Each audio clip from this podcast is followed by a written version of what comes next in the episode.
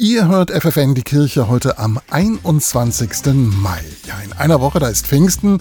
Das lange Wochenende eignet sich perfekt für einen Kurzurlaub und es ist ein Wochenende der Konzerte und Veranstaltungen. Dazu gehört auch das Pfingstfestival vom Bistum Osnabrück. Mehrere hundert Menschen nehmen jedes Jahr teil. Nächstes Wochenende findet das Festival rund um das Jugendkloster Amsen im Emsland statt. Und Organisator Mika Springwald verspricht jede Menge Abwechslung. Wir haben Livebands da, wir haben Comedians da, Artistik, wir haben aber auch so klassische Programmpunkte, die wir nie wegbekommen, sind Fußball, äh, Pokalschießen, Malwettbewerb. Also das sind immer klassische Dinger, die tatsächlich seit 40 Jahren immer wieder gewollt sind. Einen Tag lang können die Teilnehmenden das Programm selbst gestalten. Da gibt es beispielsweise Talentshows, Tanz und Akrobatik. Auch zwei Gottesdienste können die Besucherinnen und Besucher mitfeiern.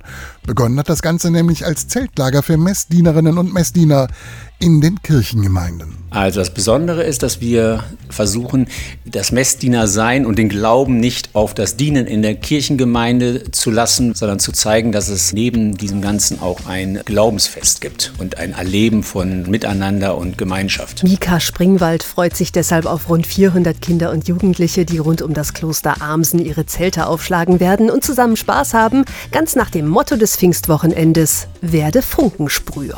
Aber ich glaube, in der heutigen Zeit und in der heutigen Kirche müssen wir solche Möglichkeiten den jungen Menschen bieten, dass sie Kirche anders erleben können. Und da sind Zeltlager oder Festivals, ich glaube, das Beste.